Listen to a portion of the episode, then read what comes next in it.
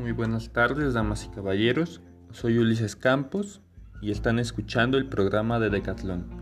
Hoy, como todos los lunes, hablaremos de un tema muy importante en el deporte, y el cual es la ética en el deporte.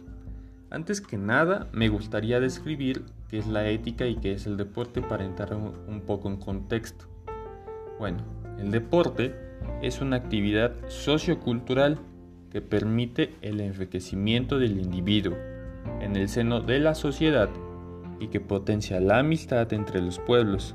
Ahora bien, la ética es la, es la doctrina de la conducta moral, de los principios, de los ideales y de los deberes de las acciones morales. Entonces se relacionan gracias a que el deporte es una actividad sociocultural que promueve los valores y la sana convivencia para que esto se logre, los deportistas siempre tienen que actuar con ética para su desarrollo personal y profesional.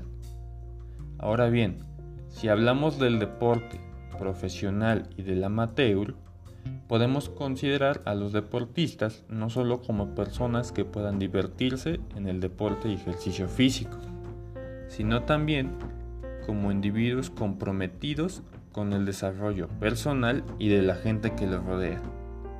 Muy bien, ahora que ya entendimos un poco de estos dos contextos, me gustaría mencionar lo que es la deportividad.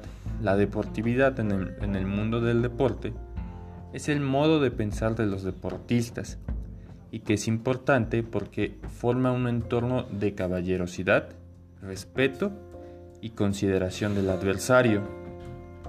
Ya para cerrar este podcast, me gustaría decir que la ética en el deporte tiene objetivo como ser mejores atletas y mejores personas frente a nosotros y a nuestros competidores. Y así podemos decir que la ética y el deporte es un principio positivo, debido a que la sociedad se enriquece de las prácticas de los dos, gracias a que los dos fomentan valores y el deporte es un conjunto, va en conjunto con la ética. Bueno, esto fue todo por el día de hoy.